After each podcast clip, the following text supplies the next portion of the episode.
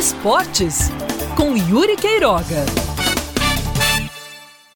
A Série C do Campeonato Brasileiro termina da pior forma possível para o Botafogo, com a derrota fora de casa, com a vitória do Criciúma e, enfim, com o não acesso para a Série B de 2022.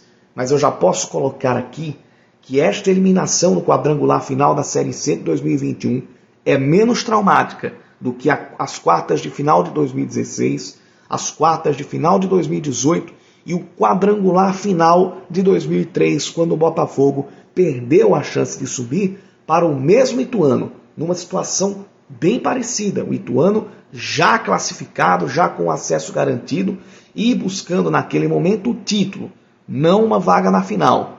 E ali o Ituano, com um empate por 4 a 4 conseguiu ser campeão em João Pessoa, no estádio Almeidão, para tristeza de uma massa do alvinegro da Estrela Vermelha que tinha comparecido ao estádio.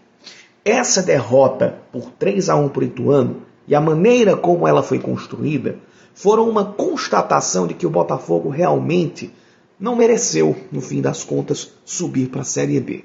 E que o acesso, se viesse, pelo menos em relação à última rodada, seria muito mais por mérito do Paysandu, que jogou muito mais do que o Botafogo enfrentando o Criciúma e não tendo mais chances de acesso. O Botafogo provou por A mais B que não tinha, que não reunia as condições para ir adiante e conseguir o acesso. O ataque jogou da maneira como jogou em quase todas as partidas, sendo pouco produtivo, em uma bola rara chegando ao gol e não mais que isso. Mas a defesa foi a grande surpresa negativa da tarde. A defesa, que foi o ponto forte do Botafogo durante toda a temporada, não apenas a Série C, pela primeira vez em todo o ano, levou mais de dois gols. E com isso, tirou a possibilidade até do Belo empatar. Se tivesse empatado o jogo, não fossem as duas falhas capitais do goleiro Felipe, que mesmo com essas falhas termina essa Série C como uma das principais figuras do time, como uma das peças mais importantes do Botafogo. Se não fossem essas falhas, o jogo teria terminado 1 a 1. Não seria suficiente para o Botafogo se classificar e talvez essa eliminação fosse ainda mais traumática, porque aí ficaria mais evidente o que faltou na terceira rodada, quando o Botafogo com dois jogadores a mais não conseguiu nem atacar o time do Criciúma.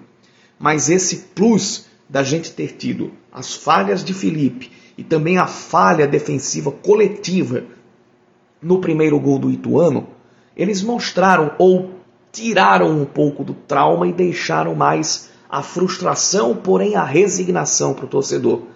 Para olhar aquela partida e dizer: é, realmente o Botafogo não fez por merecer. O ano ter sido acima das expectativas, especialmente na disputa da Série C, quando o Botafogo tinha como primeira perspectiva lutar contra o rebaixamento e ter terminado brigando pelo acesso, não pode ser usado como muleta.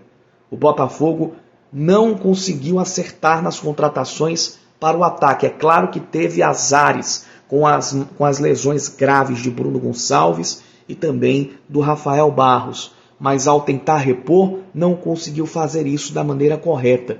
Não teve as peças mais adequadas. Ainda que Ederson tenha feito gols importantes no quadrangular final e o Welton tenha sido ali o destaque isolado. Mas um time que não consegue fazer gols dificilmente vai para frente. O problema do ataque do Belo faz com que a gente conclua que o Botafogo nessa Série C foi até longe demais.